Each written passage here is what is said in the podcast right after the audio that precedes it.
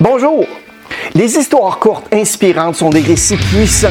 Ce qui est bien, c'est qu'elles sont si faciles à entendre et qu'il y a toujours une morale à la fin de l'histoire. Que ce soit des histoires vraies ou non, il y a beaucoup d'entre elles qui sont des légendes censées avoir des centaines d'années. Les histoires dont je parle sont si puissantes et inspirantes qu'il y a beaucoup d'entre elles qui nous font vraiment réfléchir. J'ai lu beaucoup de ces histoires au cours des années et j'ai trouvé les leçons qu'elles contiennent mais vraiment intéressantes. J'ai donc décidé de préparer une série de vidéos en mettant l'accent sur une douzaine d'histoires inspirantes que j'ai pu entendre et qui m'ont servi de temps à autre.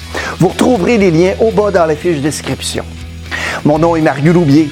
Les émotions mènent les décisions. Si vous avez un ami, un collègue ou un membre de votre famille qui pourrait bénéficier de la vidéo, n'hésitez pas à le partager.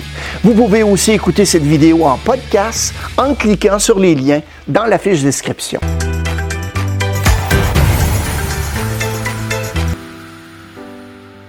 Il y a quelque temps, il y a un homme qui a puni sa fille de 3 ans pour avoir gaspillé un rouleau de papier d'emballage doré.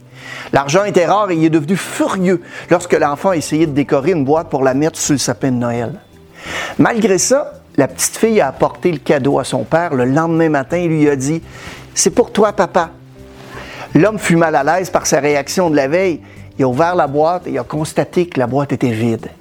Il s'est remis en colère et lui a dit Tu ne sais pas que quand tu donnes un cadeau à quelqu'un, il est censé avoir quelque chose à l'intérieur? La petite fille le regardait avec les larmes aux yeux et lui a dit Oui, mais papa, elle n'est pas vide du tout. J'ai soufflé plein de bisous dans la boîte. Ils sont tous pour toi, papa. Le père savait plus où se mettre. Il a mis ses bras autour de sa petite fille puis il a demandé de lui pardonner.